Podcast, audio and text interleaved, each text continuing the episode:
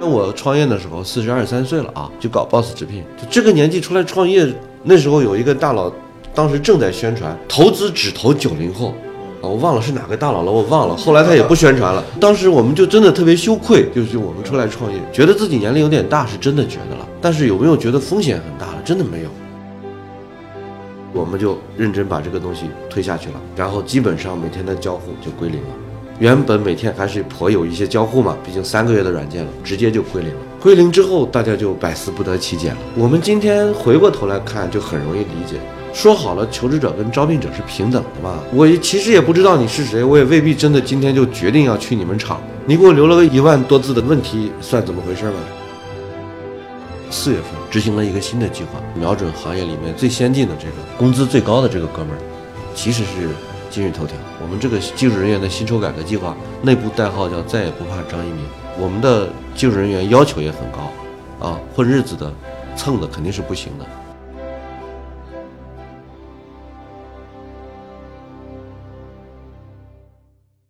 嗨，各位听众朋友们，大家好，欢迎收听本期的创业内幕，我是主持人丽丽。这是一档由 GGV 纪元资本发起的访谈节目，旨在为中国的听众提供更具专业视角的创业话题沙龙。我们深信，听故事是人类的古老本能，也将在每一期节目中尽可能的帮助嘉宾讲出他们最精彩的故事，讲出他们的创业内幕。本期我们请到的嘉宾是中国最酷的招聘平台 Boss 直聘的创始人和 CEO 赵鹏先生，以及 GGV 纪元资本管理合伙人付继勋先生。二位跟大家打个招呼吧。大家好，我是继勋。哎，大家好，我是 Boss 直聘的创始人赵鹏。我的个人经历其实基本上，嗯，就是当了二十来年的人贩子。呃，第一回当人贩子是在九五年的时候，当时做了个项目叫志愿者扶贫接力计划这样一个项目，呃，我是这个项目的发起人之一。我当时是志愿者协会项目发展部的部长，青年志愿者协会是全国青联下面的一个机构。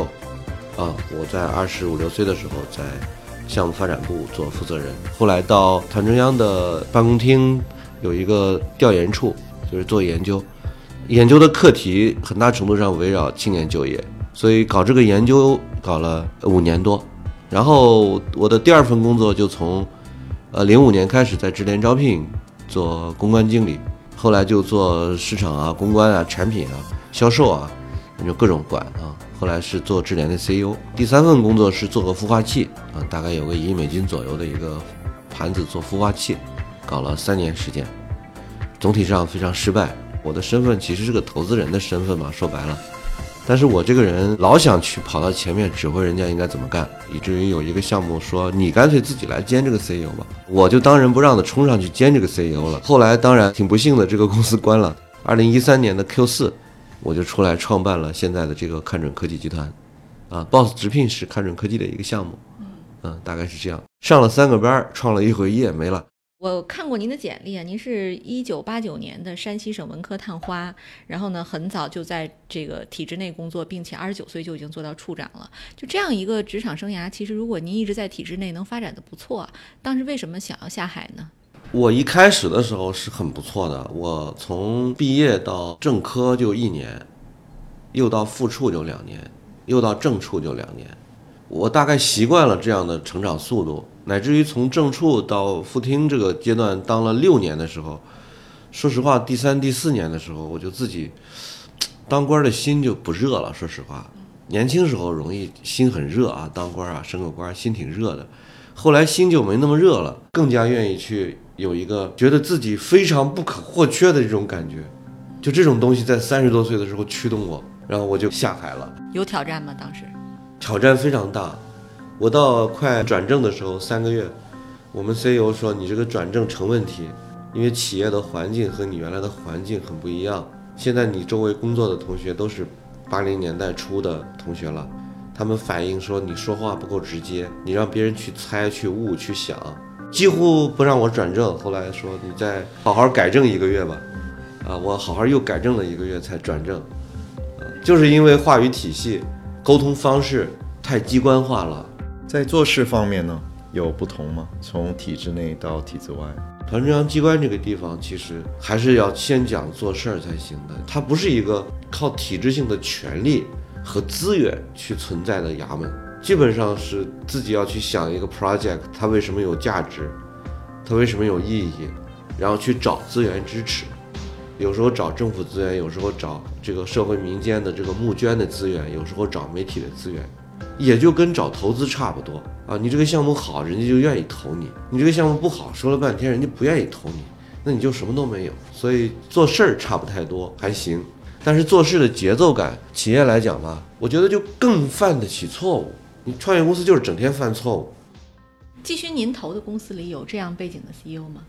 不多，没想起来还有谁。我还想问一下赵鹏，你觉得 HR 这个领域，我们也看了不少，像你这样的一个背景的，可能我还没碰到过，所以我也想听听，就是说你觉得你的这样的一个背景，你有哪些优势？一九九四年的秋天，第一次走进团中央机关大楼的时候，领导给了一句话，说也没有太多权，也没有什么钱，就说理想吧。我从这个地方讲起，就是后来去做志愿者呀，后来去做青年研究啊，整个做人贩子这个过程中，我其实有一条挺深的根。这条根就是我这个人的服务动机很强，我我是一个有非常强烈的服务他人动机的人，我不太容易有什么成就感。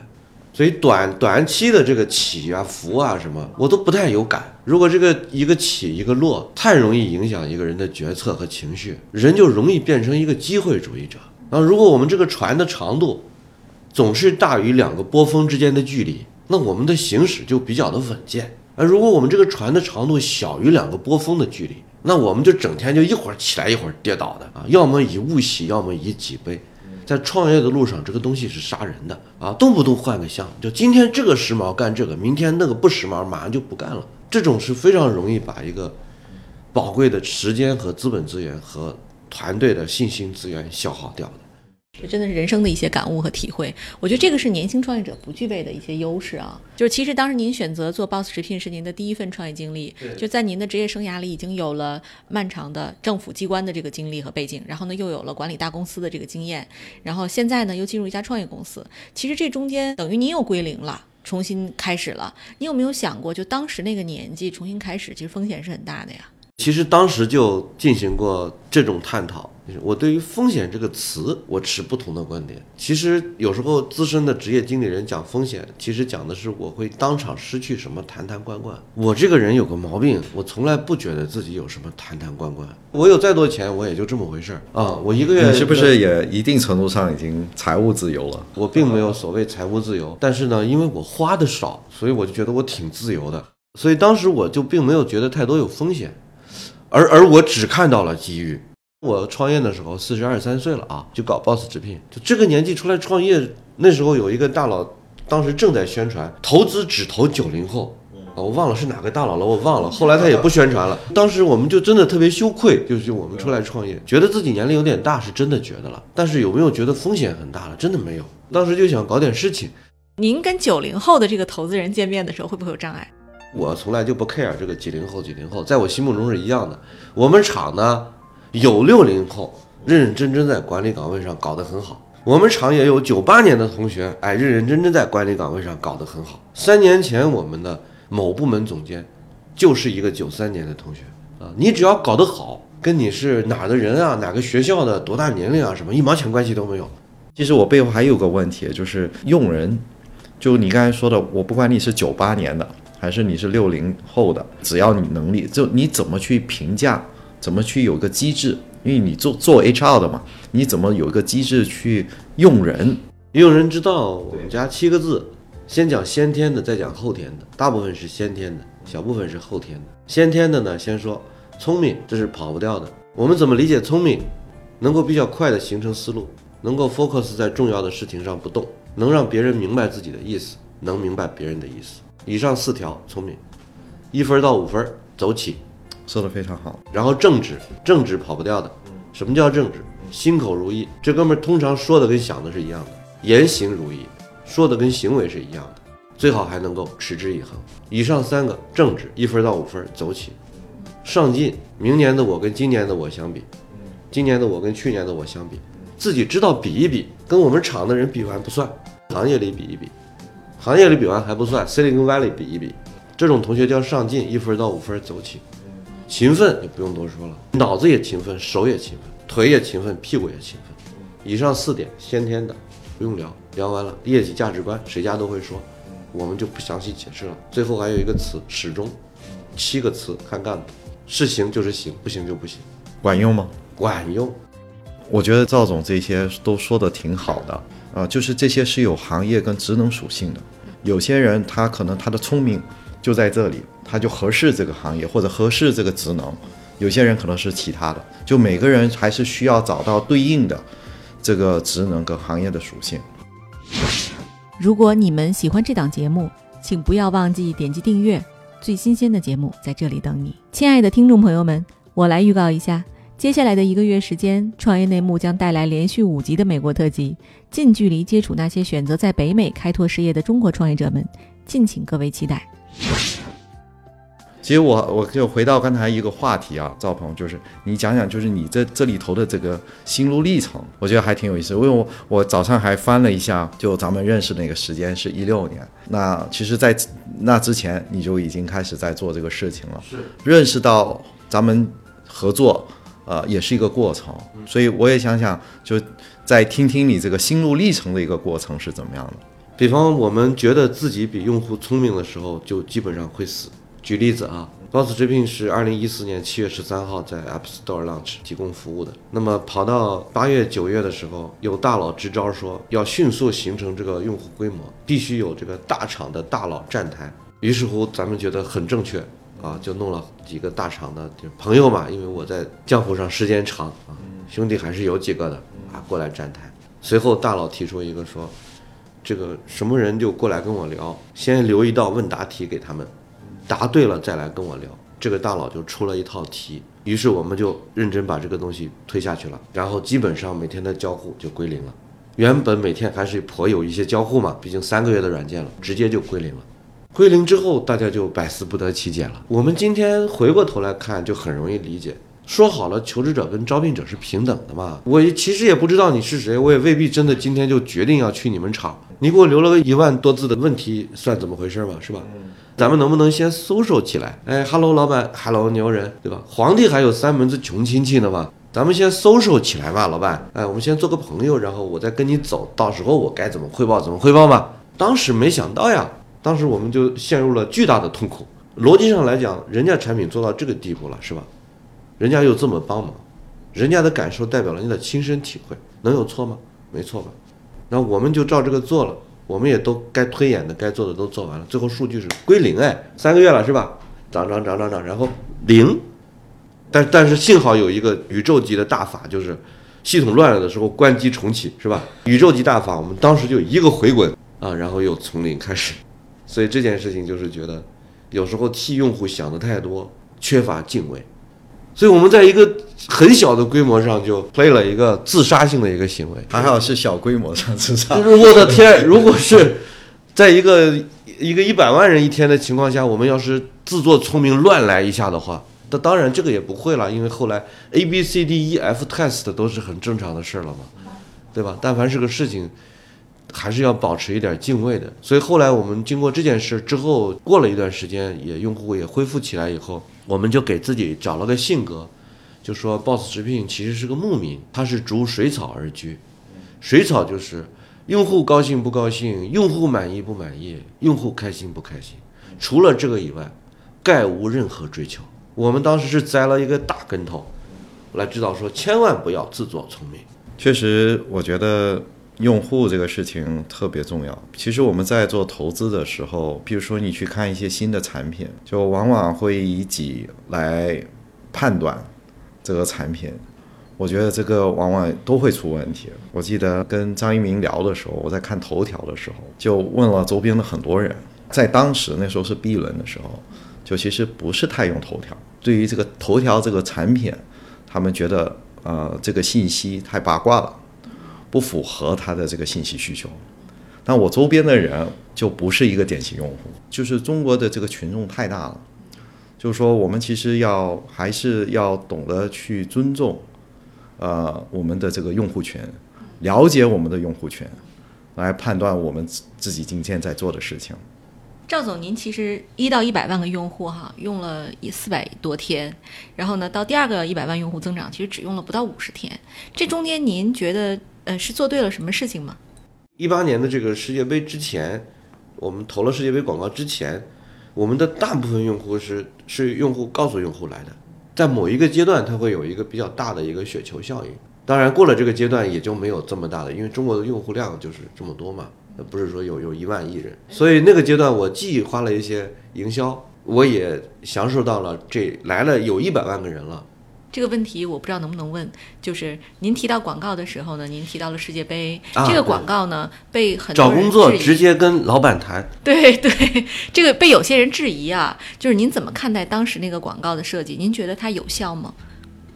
啊，我们用户规模的增长速度很快，啊，所以广告就是有效果的。质疑是一个好事情，任何事情都一定是有人质疑的。如果一个事情你发现没有人质疑，那就出轨了，要么是你这个毫无影响力，要么不知道你有什么鬼办法让别人都不质疑你了。技术性的讲，突然冒出来的这个质疑，给给这一支广告带来了很大的传播，以至于就有人怀疑是我们自己干的。啊，就有人怀疑说是不是你们自己唱那个双簧？我说小弟万万不敢这么干，这种做法挺邪的。所以质疑后来还带来一些传播啊。然后从广告本身来看，我觉得认真拍一个广告就讲广告，我这广告挺好的一个广告，特简单。我叫什么名字？我是干什么的？你知道我了吧？再见。如果不用 BOSS 直聘，你觉得对于第一线城市的人来讲，他有其他选择吗？当然有其他选择了。比如，比如非常多的大厂其实是以内推解决问题的，啊，像腾讯、阿里啊，呃，百度啊这样的大厂，它有自己的自生态了，这是很好的渠道。尤其中国又是一个线下人情环境很重的一个熟人社交的一个国家，所以内推在在中国这个地方，当一个大厂已经在万人规模，存续时间十年以上，内推这套体系也走得非常的顺利的时候。它的吸力是很强的。另外就是还有很多产生于不同年代的，仍然在提供服务的线上招聘平台，都是大家可以看的机会。呃，BOSS 直聘会不会对猎头来讲是一个致命的打击？Boss 直聘对于猎头来说是一个致命的帮忙。怎么这么讲呢？其实一个猎头顾问每天是很辛苦的，他怎么辛苦他干什么？他这一天十个小时干什么？他有好多个小时其实是在做 sourcing。打各种冷 call，然后用人肉去发掘那个人到底愿不愿意，那个人到底想干什么，不想干什么，还得只能听那个人说。是，他有大部分时间是干这个，而这部分活儿我们早就用机器替他干了。为什么咱们这个地方有那么多老板直接出来招聘啊？他的时间我已经想办法帮他节约了，所以他才能直接出来干活儿。可是这意味着就是以后公司不用请猎头了。哎，不是的，不是的，猎头顾问是非常复杂而高级的人类劳动。收到简历、筛简历这件事情是不太复杂、不太高级的人类劳动，这个是很容易被人工加智能当中的智能搞掉的。但是猎头是大人工小智能的活儿，猎头顾问其实是高级职业经理人和肯出钱的老板这三个人构成一个共生关系。我知道您看了很多跟招聘有关的这个公司啊，就是我想知道是哪一个核心原因促使您最终决定投资的是 BOSS 直聘，不是其他家？就是 PC 互联网时代，就是有这个五幺，对吧？有智联。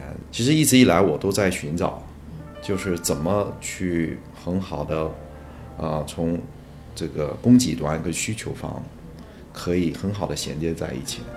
然后移动互联网的时代到来，其实也有好多家在做这个事情，大家切的方式、切入的方式不一样，有啊、这种类领英的模式，还有其他的。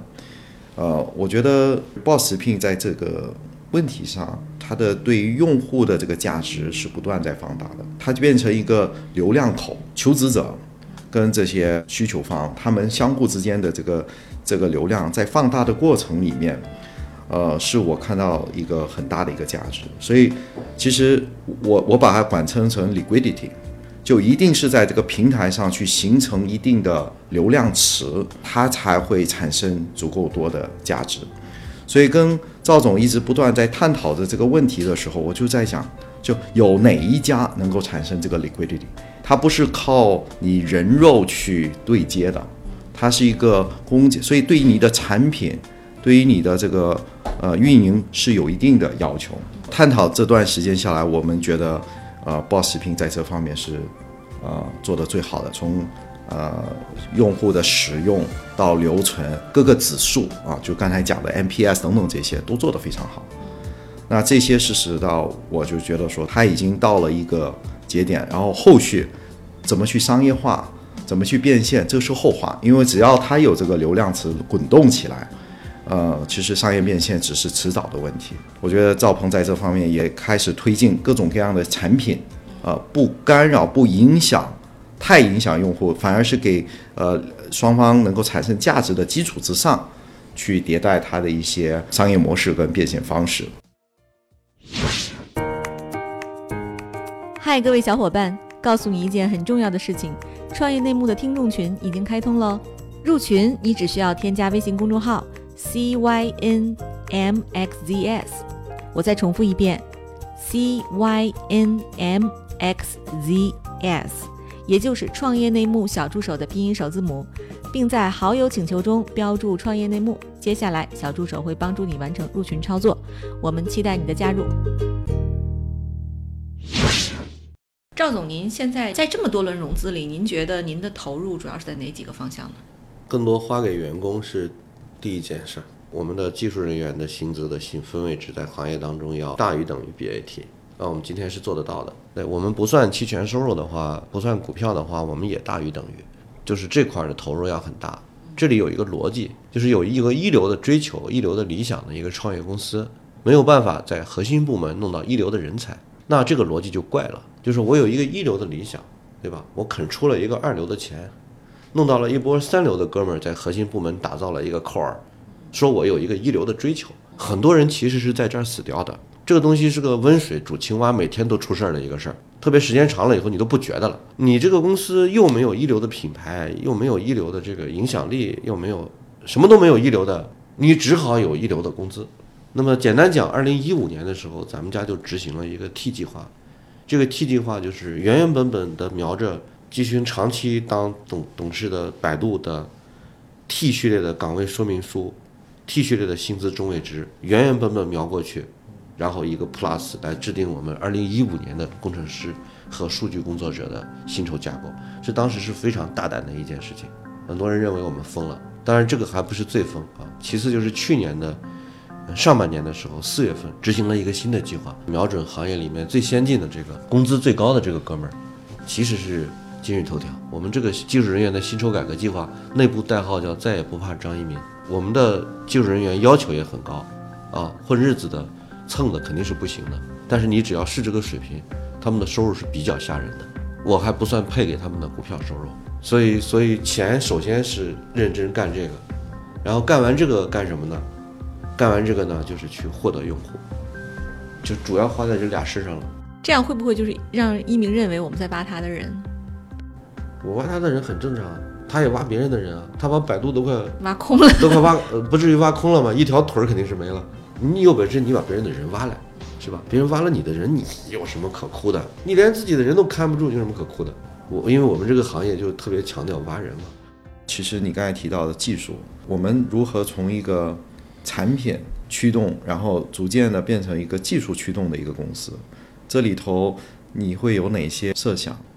我其实今天没有太多办法能想到行动项这个级别的东西，但我知道有一些基本的原则。首先，其实，在我们家看来，那些产品就是用来收集数据和验证数据的。就我们的视角上来讲，这个 core 是数据。你的你的每一个文字链，你的每一个交互，每一个 icon 都是一个 data 的获取者，以及一个 data 能力的验证者。这件事情早已经形成了这样的滚动，而且我们家的呃 PM 和和 data 科学家之间就一直是这样工作的。我觉得这个东西你坚持住了，其实你每天都挺赚钱的。我加引号的钱啊，就是你每天做的事情其实都是按这个在做的。所以这个事情我我们已经进入了这个这个赚的这个阶段挺久的了。嗯，还有一个就是说。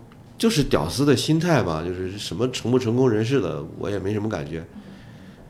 就是说，我们是有这个了，有那个了，有那个了，但是但是还是要激烈的追求，我们真的什么都不知道这种感觉，就觉得 stay 一个屌丝，stay 一个年轻人的心态，最大的表现是百无禁忌。科学这种鬼，创新这种鬼，放了才有机会，一抓就死。我都没听说过怎么能抓出创新来。创新就是布朗运动，就是向死而生。就是说，六个兄弟说做六个创新项目就全挂了，就问一个问题：公司在不在？说全挂了，公司在，那就干；说全挂了，公司就不在了，那再研究一下。就是放，没有哪个创新是我们这种能想出来的。